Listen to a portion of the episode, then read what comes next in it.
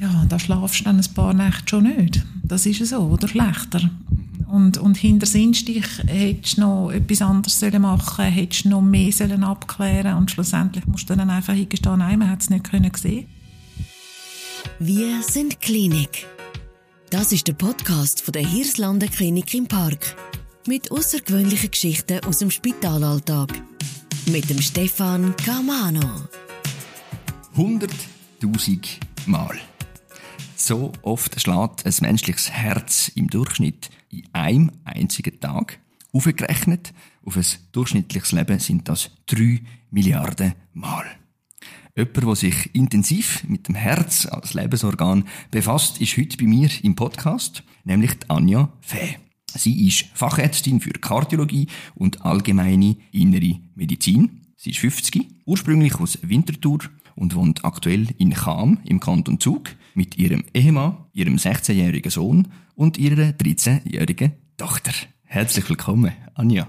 Vielen Dank für die Einladung, Stefan. Stimmt das? 100.000 Mal in einem einzigen Tag? Ja. Und äh, also, um sich das vielleicht ein bisschen bildlich vorzustellen, das ist im Leben etwa die Wassermenge vom Hallwilersee, wo das ungefähr fußgroße Organ transportiert. Und das ist schon extrem faszinierend, oder? Wahnsinn. Über die Faszination und was dich genau persönlich fasziniert an dem Lebensorgan werden wir heute im Rahmen von dem Podcast noch eingehender reden. Vielleicht, dass wir uns in diesen Begrifflichkeiten nicht verlieren. Ich habe es eingangs erwähnt, du bist Fachärztin für Kardiologie. Es ist mir bekannt, dass es auch die Invasivkardiologie gibt. Es gibt dann die Herzchirurgie. Wie unterscheiden sich die Fachbegriffe, die Disziplinen untereinander und was machst du als Kardiologin genau? Also ich bin sogenannt nicht invasive Kardiologin, das heißt, ich beschäftige mich vor allem mit der Diagnostik von der Herzerkrankungen. Ich äh, untersuche den Patienten, ich mache ein EKG, ich mache Herzultraschall, schaue, wie das Herz pumpt, wie die Klappen sich bewegen ich mache Belastungstests, wo man also durch Blutung vom Herz unter Leistung mhm. untersucht. Ich äh, mache Herzschrittmacher, ich mache Blutdruckmessungen etc.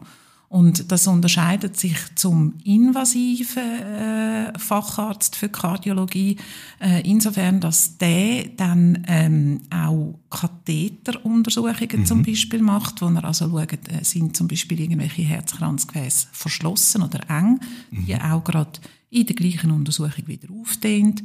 Man kann heute äh, invasiv, das heißt eigentlich immer durch einen Zugang über ein peripheres Gefäß, also über eine Arterien oder eine Vene in den Leisten oder am Arm, mhm. kann man heute auch viele äh, Sachen am Herz reparieren. Man kann Klappen flicken am Herz, man kann äh, gewisse Löcher verschliessen. Mhm. Das ist die invasive Kardiologie. Und dann gibt's im Unterschied dazu die Herzchirurgie. Das mhm. ist schon eigentlich ab Staatsexamen, also ab Abschluss vom Medizinstudium, eine ganz andere Disziplin. Da macht man zuerst eine chirurgische Ausbildung mhm. und macht dann Herzchirurgie, wo man also ähm, mit meistens Aufschneiden, sage ich jetzt mal so, dass man sich das bildlich vorstellen kann, tut Herzklappen operieren, tut äh, Bypass legen, tut äh, angeborene Herzfehler korrigieren. Wobei man dazu auch muss sagen, dass sich gerade in dem Bereich die äh, Spezialdisziplinen inzwischen am Annähern gibt, mhm. sind. Es gibt mhm. Hybridverfahren. Also es ist so, dass eben die invasiven Kardiologen mehr Richtung Flicken immer wieder gehen mhm. mhm. und dass die Chirurgen auch inzwischen gewisse invasive Verfahren anbieten, dass man das zum Teil gemeinsam macht. Also da vermischt sich das Ganze mhm. jetzt inzwischen. Und zwischendrin oder sogar übergeordnet ist die Tetschmeisterin, so wie ich das jetzt verstanden das ist eben die Kardiologin, die Allgemeinkardiologin, die vielleicht koordiniert, wo ein bisschen den Überblick behaltet, die Patientin oder der Patient begleitet auf dem Weg. Ist das also ein bisschen auch deine Aufgabe als Allgemeinkardiologin? Also als Touchmeister fühle ich mich ganz sicher nicht. Äh, das ist ja immer, das Ganze ist, wie so meistens im Leben, ein Team-Approach. Mhm. Aber sicher ist es so, dass der, der diagnostische Kardiologe meistens eine sehr enge Beziehung zum Patienten hat und der Patient begleitet ihn mhm. vor einem allfälligen invasiven oder operativen Eingriff mhm. sieht und nachher auch nachbetreut. Jetzt haben wir mit äh, ein paar Begriffe umeinander hantiert, invasiv, nicht invasiv, äh, diagnostisch, nicht diagnostisch. Lass uns das mal abbrechen auf eine tiefere Ebene. In der Schweiz ist das die allergrößte, die höchste Todesursache, nämlich über 20.000 Personen sterben jedes Jahr in der Schweiz an einem Herz-Kreislauf-Problem, also mehr wie beispielsweise Krebs. Was sind die häufigsten Herz-Kreislauf-Erkrankungen, die du antriffst als Kardiologin? Also es sind natürlich vor allem äh, auch je älter das die Bevölkerung wird zunehmend arteriosklerotische Erkrankungen, also das heißt Ablagerungen, wo sich in den Gefäß bilden, mhm. nicht nur im Herz, die bilden sich auch in den Beinen, die bilden sich äh, auf dem Weg zum Hirn, in den mhm. Arterien und dann arterielle Verschlüsse, wo mhm. zu Minderdurchblutung führen und dann im Fall vom Herz ist dann das ein, zum Beispiel ein Herzinfarkt, oder? Mhm. Dann gibt's aber natürlich auch äh, zum Beispiel Herzrhythmusstörungen, wo vor allem im Alter auch immer häufiger werden, zum Beispiel mhm. das Vorhofflimmern, das ist auch etwas sehr Alltägliches, dann gibt's Herzklappenerkrankungen, mhm. aber ein sehr grosser Teil sind natürlich schon ist die koronare Herzkrankheit, also die Erkrankung von der Herzkranzgefäße. Und du sagst, eines von den Ursachen ist primär das Alter. Wir werden auch als Gesellschaft immer älter. Damit auch steigt die Tendenz zu mehr Krankheiten oder eben Herzkrankheiten. Was sind sonst die Ursachen für Herz-Kreislauf-Erkrankungen? Also gibt es natürlich ganz klare Risikofaktoren, die zu einem Teil auch mit unserem Verhalten zu tun haben. Mhm. Also es ist zum Beispiel das Rauchen, ein mhm. äh, massiver Risikofaktor ist für Ablagerungen an den Gefäßen. Mhm. Es ist äh, der Diabetes mhm. wo auch Volkserkrankung ist, mit dem Übergewicht auch zu tun hat, mit dem Bewegungsmangel zu tun hat. Dann sind es aber auch vererbte Faktoren, also gerade zum Beispiel das hohe Cholesterin mhm. hängt meistens eigentlich nicht davon ab, dass der Patient sich primär falsch ernährt, sondern das ist meistens genetisch bedingt, dass jemand ein hohes Cholesterin hat. Und etwas, wo man wahrscheinlich auch nicht viel dafür kann, ist das Geschlecht. Spielt das eine Rolle, ob man jetzt ein Mann oder eine Frau ist? Also es spielt eine Rolle. Es spielt vor allem auch eine Rolle bei der Manifestation, oder? Also es ist ein bisschen unterschiedlich, wenn sich manifestiert und was ganz klar ist, ist, dass bei den Frauen sich das häufig anders manifestiert als bei den Männern. Mhm. Frauen haben häufiger atypische Beschwerden, die dann auch nicht erkannt werden oder fehlinterpretiert werden, weil sie nicht klassische Symptome haben wie die Männer und kommen deshalb häufig später zum mhm. Arzt mhm. und werden auch weniger häufig diagnostiziert und vor allem weniger häufig behandelt. Mhm. Das ist übrigens weltweit so. Jetzt, wenn ich mich frage, das ist für mich als Laie eines der Symptome, die ich immer wieder antreffe, Herzinfarkt gleich Druck auf der Brust. Mhm. Ist das etwas, was sich unterscheidet zwischen Mann und Frau in der Äußerung? Ja, also auch bei den Männern gibt es natürlich diejenigen, die atypische Beschwerden haben, die nicht die klassische Angina pectoris haben, wo es eng wird, wo es brennt hinter dem Brustbein oder links auf der Brust mit Ausstrahlung in den linken mhm. Arm. Frauen haben häufiger zum Beispiel Oberbauchschmerzen oder Rückenweh oder sie haben zum Beispiel nur Atemnot bei Belastung. Mhm das unterscheidet sich wirklich. Also man muss bei den Frauen vielleicht ein bisschen grössere Ohren machen mhm. und, und sich überlegen, könnte da nicht auch noch das Herz dahinter stehen. Das ist spannend, ich habe auf deiner Webseite einen Artikel gelesen, wo du darüber redest. Einerseits über das Geschlechterthema, dass es da eine Sensibilisierung braucht von Kardiologinnen und von Kardiologen zu dem Gap zwischen Frauen und Männern in diesem Bereich. Und du schreibst steht dann auch in deinem Artikel, dass fast 10.000 Frauen, das sind nämlich fast so viele wie 12.000 Frauen, die an Brustkrebs ähm, erkranken pro Jahr und fast genauso viel erkrankt und stirbt an einer Herz-Kreislauf-Störung. Das Bewusstsein bei den Frauen dass man eine Brustkrebsvorsorgekontrolle macht. Das würde ich jetzt behaupten, das ist wie da, das ist akzeptiert gesellschaftlich.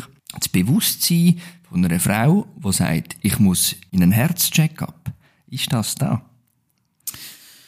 Ja, teils, teils, oder? Also ich glaube, es ist schon viel weniger immer noch ein Thema wie eben die Krebsvorsorge, oder? Mhm. Oder auch zum Beispiel Vorsorge äh, bezüglich Darmkrebs. Da wird mhm. sehr viel darüber geredet.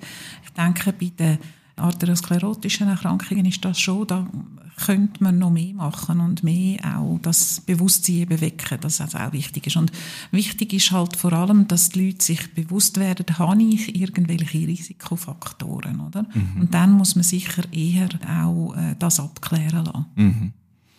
Ich habe es eingangs erwähnt, seit äh, etwa 25 Jahren machst du an sich Medizin, davon seit über 20 Jahren spezialisiert auf Kardiologie. Angefangen hast du 1999 als Assistenzärztin im Stadtspital Zürich-Triemli, später ins Universitätsspital Zürich, nachher wieder retour ins Stadtspital Zürich-Triemli und hast dann als Assistenzärztin dort weitergeschafft und im 2006 deinen Abschluss gemacht als Fachärztin Kardiologie. Offen gestanden sind dir jegliche Türen und jegliche Wege. Du hast dich dann aber entschieden, in die Hirslanden Klinik im Park zu wechseln. Wieso? Ich bin angefragt worden vom Team, wo schon da war von äh, der Kardiologie. Mhm. Das ist damals schon ein grosses Team gewesen, hat sich dann noch erweitert. Mhm. Ich habe einen Großteil der Leute schon von früher kennt, vom Triemli her, vom Unispital her und habe die Leute sehr gut mögen und mir eigentlich sehr gut können vorstellen, mit ihnen zusammenzuarbeiten und für mich zusätzlich sehr attraktiv war, dass ich, ich habe damals gerade äh, mein erstes Kind bekommen mhm. und habe die Möglichkeit gehabt, in dem grossen Team, in einem reduzierten Pensum von anfangs 50 Prozent zu arbeiten. Mhm. Und das ist natürlich ein für mich extrem attraktive Stelle gewesen. Mhm. Ich kann da können einerseits ambulante Kardiologie betreiben, das heißt wie jemand, der sonst in der Praxis niedergelassen ist. Ich mhm. habe andererseits eine Klinik gehabt, wo ich auch tätig sein, wo man die stationären Patienten können betreuen. Dann hat es an dieser Klinik eine Herzchirurgie und eine invasive Kardiologie, wo auch immer sehr viel der Fokus darauf gelegt ist äh, dass man aktuelle neue Therapien auch schnell zur Verfügung stellt. Mhm. Also das ist für mich eigentlich so ein bisschen der Fünfer und Zweckli und Schokostängeli gewesen, was die Arbeit anbetrifft, mhm. oder? Und ich habe auch, das ist ja nicht ganz einfach, mit kleinen Kindern äh, zu arbeiten und ich habe dort vom, vom ganzen Team eigentlich immer sehr viel Verständnis erfahren und habe sehr viel mich auch können der Situation anpassen, wenn mal irgendwie die irgendetwas war, oder? Mhm. Das war im 2007. Gewesen. Seither sind, sage und schreibe, 16 Jahre vergangen. Du bist immer noch an der Hirslander Klinik im Park tätig, aber hast dich vor fünf Jahren nochmal selbstständig gemacht in dem Sinn. Du bist ja vorher schon Partnerärztin gewesen. Was das genau bedeutet, äh, wir nachher noch geschwind erläutern. Ähm, hast dich vor fünf Jahren mit deiner eigenen Praxis, die Cardiopark AG, selbstständig gemacht. Ich habe mich in der Vorbereitung gefragt, wenn ich nur Praxis sagen, bewusst nur, dann äh, denken die Leute, ja, das ist eine kleine Praxis mit zwei, drei Mitarbeitenden. Das muss man vielleicht noch sagen, der Cardiopark hat inzwischen zwölf Mitarbeitende. Wieso der Schritt von der Fachärztin für Kardiologie in die Selbstständigkeit, ein Unternehmen gründen, wo inzwischen zwölf Mitarbeitende zählt? Das hat verschiedene Gründe. Einerseits habe ich dort die Praxis können übernehmen von einem Kollegen, der sich pensionieren lassen hat. Dann habe ich auch natürlich gewisse Freiheiten als ähm, am Anfang einzelne Ärztin, die die Praxis aufgemacht hat.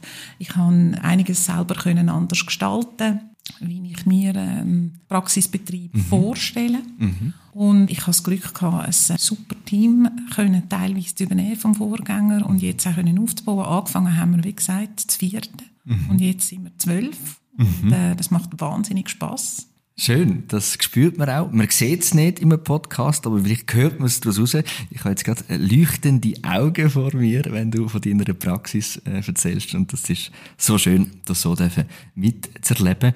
Für jemanden, der jetzt in dieser Klinikwelt überhaupt nicht die ist. Wie sieht ein, falls es ihn überhaupt gibt, ganz normale, gewöhnliche Berufstag aus von der Anja Fee? Aufstehen am Morgen bis ins Bett gehen, zur Nacht. Wie kann ich mir das vorstellen? Also ich bin eine Lerche, das heißt, ich stehe relativ früh auf mhm. und meistens nutze ich dann so die erste Stunde und mache noch eine Stunde Büro. Wie früh ja. ist äh, früh? Ja, irgendwo zwischen vier und fünf. Okay. Kommt ein bisschen drauf an. Sehr früh. Mhm. Dann äh, mache ich zum Morgen für die Kinder, wecke die und fahre meistens um halb sieben in die Praxis, bin etwa um sieben da. Mhm. Und je nachdem, manchmal gibt es dann noch ein bisschen Büro oder wir haben eine Teamsitzung oder manchmal fangen wir auch schon um vier ab sieben an, dann sehe ich ambulante Patienten, gehe zwischendurch in die Klinik gehen, Untersuchungen machen, betreue dort Patienten. Es gibt meistens eine kleine Mittagspause. Mhm. Sonst komme ich schlechte Laune über. Jawohl. es nichts zu essen gibt. Und äh, am Nachmittag geht es mehr oder weniger weiter. Mhm. In der Regel arbeiten wir bis um 5, 6 mit den Patienten in der Praxis. Nachher gibt es noch ein Büro. Mhm. Dann gehe ich heim, mhm. kochen. Wie spät ist es denn, wenn du einmal heimkommst? Zwischen 7 und 8, in der Regel. Mhm. Das sind lange Tage. Ja. Also ich als deinen Arzt ähm, würde sagen, Frau das ist ungesund. Wieso? So viel schaffen, so wenig Zeit für sich, nach dem tönt das. Ist das nicht ein ungesunder Lebensstil? Ja, ich glaube immer, es kommt äh, sehr darauf an, wie sehr einem das stresst oder ob einem das Spaß macht, oder? Mhm. Also ich wäre tot unglücklich, wenn ich nicht dürfte arbeiten. Mhm. Und natürlich brauchst du auch einen Ausgleich, aber den habe ich auch. Mhm. Ist, äh, ich habe das immer als extrem bereichernd empfunden, auch die Kinder dazu an, wenn du heimkommst und hast Kind, das erdet dich sofort und es ist sofort ein ganz anderes Thema und ich habe das immer als bereichernd empfunden. Natürlich gibt es auch Momente, wo ich dann mal finde, jetzt lange eigentlich, jetzt bin ich müde, oder? Mhm. Es ist spannend. Du sagst, es ist nicht so wichtig, wie lang dass man etwas macht, von der Zeit her, sondern vor allem, wie gern dass man etwas macht und vielleicht auch, wie sinnhaftig und sinnstiftend das ist, was man macht. Ist das für dich immer schon klar gewesen, wenn du jetzt zurückdenkst, dass du möchtest Ärztin werden? Nein, ich habe gesagt, ich will gar nie Ärztin werden, weil ja. meine Mutter auch Ärztin ist. Mhm. Und habe mich zuerst angemeldet für Anglistik und Russistik mhm. und habe, ich glaube, eine Woche vor Anmeldeschluss noch Kehrtwende gemacht und mich für Medizin angemeldet. Habe es nie bereut. Und das war vor allem deine Mutter als Ärztin ein Vorbild gewesen? Oder was hat dich am Schluss dazu bewegt? Also sicher. Mhm. Aber so bewusst ist mir das damals gar nicht gewesen. Es hat dann kurz vor dem Studium ein Ereignis gegeben, wo ein guter Freund von mir im Snowboarden mhm. eine Karotis-Dissektion hat, also ein Iris von der Halsschlagadern und im mhm. Alter von 23 einen schweren Schlaganfall erlitten hat. Mhm. Und ich glaube, das ist ganz ein einschneidendes Ereignis gewesen damals für mich und hat mich wahrscheinlich auch wirklich dann schlussendlich bewegt, äh, den Schritt zu machen. Hast du noch Kontakt zu dem ehemaligen? Gelegentlich, ja. ja. Also dann ist das Gefühl aufgekommen, hey, ich möchte Ärztin werden, ich möchte der Menschen helfen, ich möchte vielleicht auch vor gewissen Situationen nicht einfach machtlos zuschauen, sondern können handeln. Und dann kommst du zur Kardiologie. Also nicht um einfach Ärztin, sondern dann kommt ja irgendwann mal das Bedürfnis, ich möchte in die Richtung Kardiologie, ich möchte mich ums Herz als Lebensorgan äh, kümmern. Ist das auch schon von Anfang an klar gewesen, oder hat sich das im Studium dann herauskristallisiert? Es ist genau gleich gewesen. Ich habe gesagt, nie Kardiologie. Mhm. Und dann bin ich im Triemli-Spital auf der inneren Medizin auf eine Rotation gekommen, auf Kardiologie. Mhm. Und dann hat es mir den Ärmel hineingezogen. Was genau? Es ist halt einfach, erstens mal ist natürlich das Herz auch, es hat viel auch mit Emotionen zu tun, mhm. oder? Wenn es ums Herz geht, dann geht es quasi um alles. Mhm. Mhm. Und es hat auch sehr schöne, sehr ästhetische Aspekte an sich. Also zum Beispiel der Herz-Ultraschall finde ich immer, das ist das, was ich vor allem mache. Mhm.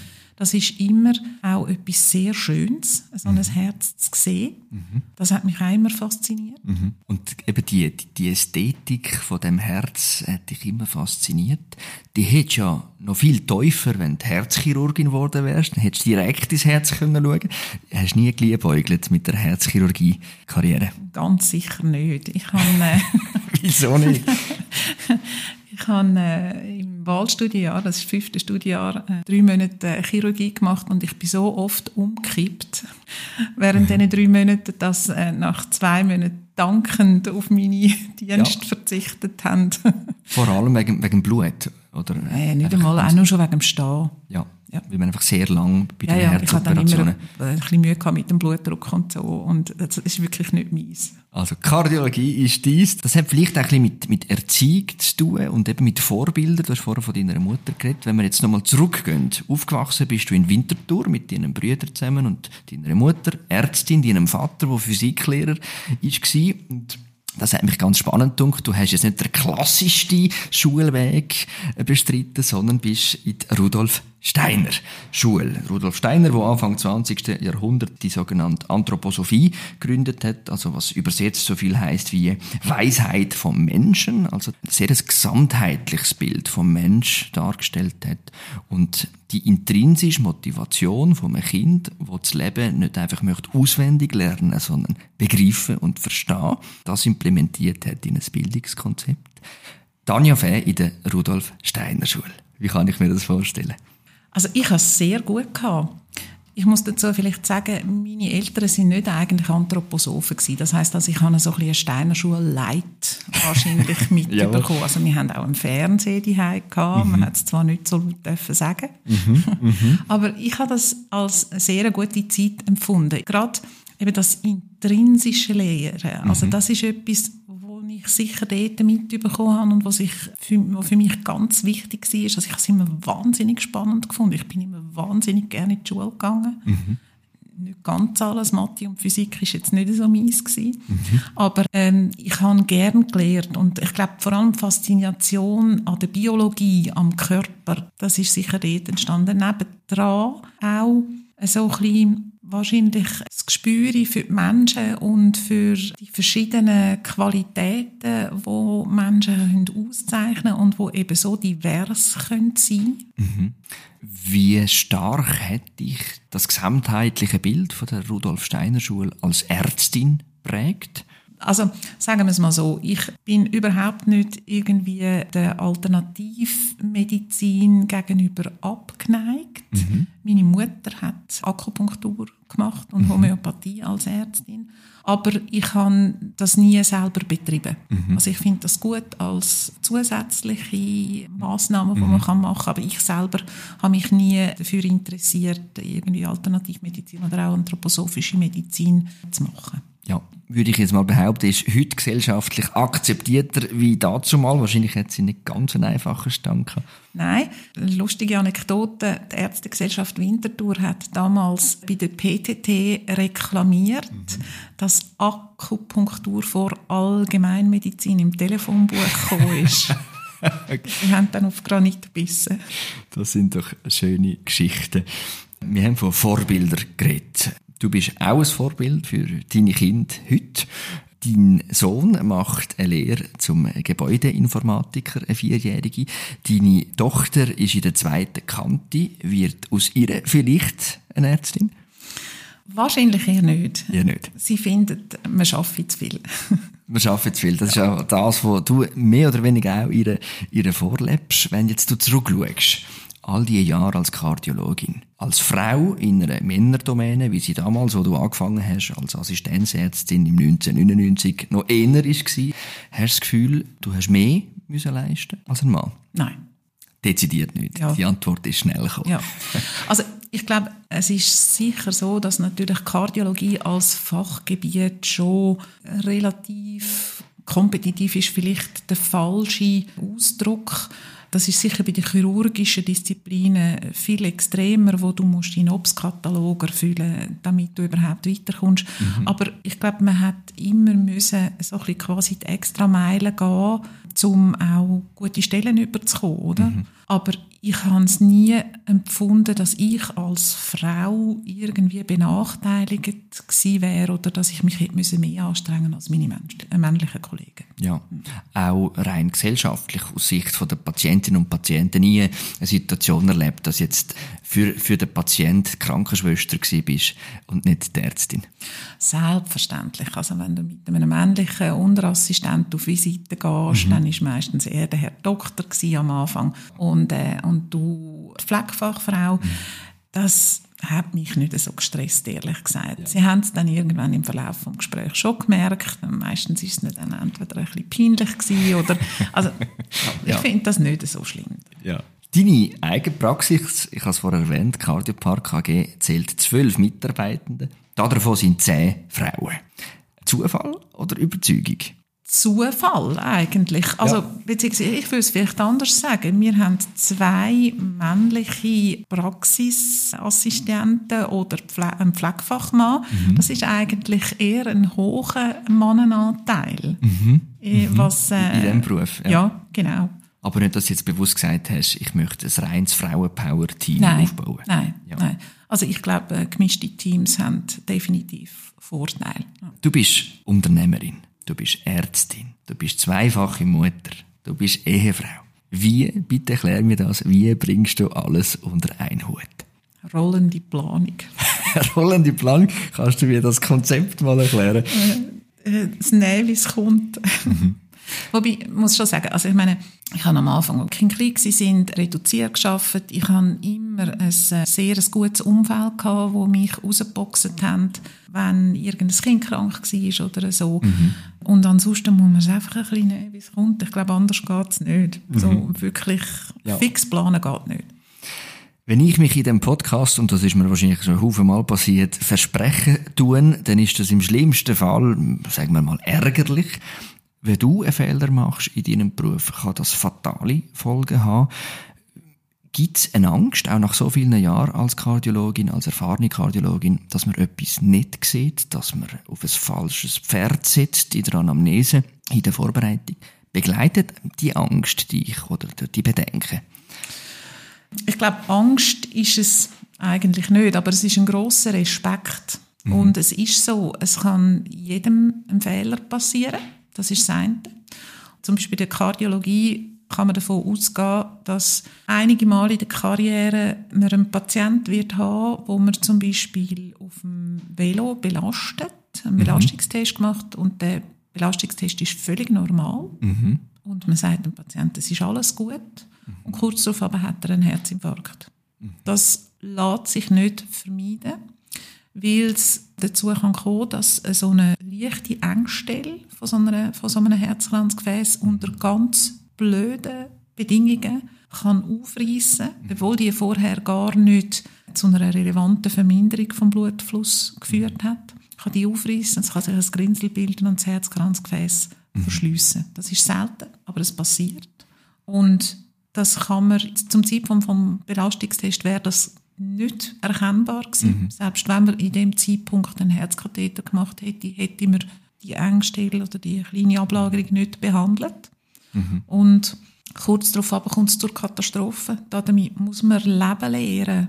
Wobei für uns das Leben lehren einfach quasi äh, die breiten Schultern und, und äh, das Zweifeln an sich selber ist. Für den Patient ist das mit dem Leben lehren dem Ereignis natürlich viel einschneidender als für uns. Oder? Wie gehst du mit so einem Moment um?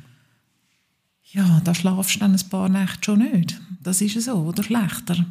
Und, und hinter das Instich hättest du noch etwas anderes sollen machen hättest du noch mehr sollen abklären und schlussendlich musst du dann einfach hingestehen, nein, man hat es nicht können sehen. Und dann ist es ganz wichtig, dass man es mit dem Patienten und den Angehörigen offen anspricht und ihnen erklärt, oder? Weil die haben natürlich auch Fragen. Es hat geheißen, es ist alles gut. Und dann plötzlich passiert so etwas, oder? Was ist dein Motor denn eben? Nicht den Kopf ins Sand zu setzen, sondern zu sagen, ich mache weiter. Was ist dein Motor? Was treibt dich an, in all diesen Jahren, zum über 20 Jahre Kardiologie zu betreiben? Also die positiven Erlebnisse, die überwiegen natürlich massiv. Und insofern, nichts im Leben hat nur Gutes, oder? Also die Schattenseiten sind immer dabei, aber das Positive überwiegt. Du hast vorher etwas ganz Schönes gesagt. Du hast gesagt, wenn es ans Herz geht, dann geht es ans Lebige. Herz heisst auch Emotion. Da gibt es verschiedene Redewendungen. Du sprichst mir aus dem Herzen. Mein Herz ist gebrochen. Oder ich nehme mir das zu Herz. Also in der Literatur, in der Philosophie, aber auch gesellschaftlich hat das Herz eine starke Symbolkraft. Ist das Herz das Zentrum von unserem Dasein oder doch einfach bloß eine Pumpe, wo unseren Körper mit Blut versorgt? Wenn wir das wüssten. Wie siehst du das? Ich glaube nicht, dass man es wirklich kann lokalisieren kann. Wenn man die Neurologen und Neurochirurgen fragt, die haben ganz eine klare Meinung. Die sagen, es ist völlig klar, das Hirn, dort ist unser Empfinden drin, dort ist unser Denken drin, unser Sprachareal. Also der Motor und das Zentrum für unserem Dasein ist ganz klar das Hirn. Siehst du das auch so? Ohne sein Herz geht's nicht. das spricht die Kardiologin aus dir raus. Was wünschst du dir denn für dich, für dein Herz, für die Zukunft? Dass es mir weiter so Spaß macht. Das strahlst du auch aus. Ich würde gerne abschließen mit einem Spruch, der mich seit eh und je immer begleitet, hat tatsächlich auch mit dem Herz zu tun. Ich möchte vorher dir alles Gute, alles Liebe wünschen. Schön bist heute bei uns gewesen, im Podcast von der Hirslanden Klinik im Park. Wir sind Klinik. Und zwar ist der Spruch ein kleiner Auszug aus Der kleine Prinz. Man sieht nur mit dem Herzen gut. Das Wesentliche ist für die Augen unsichtbar. Hat Ihnen das Gespräch gefallen und Sie möchten keine weitere Folge verpassen, dann abonnieren Sie den Podcast Wir sind Klinik auf www.klinikimpark.ch podcast.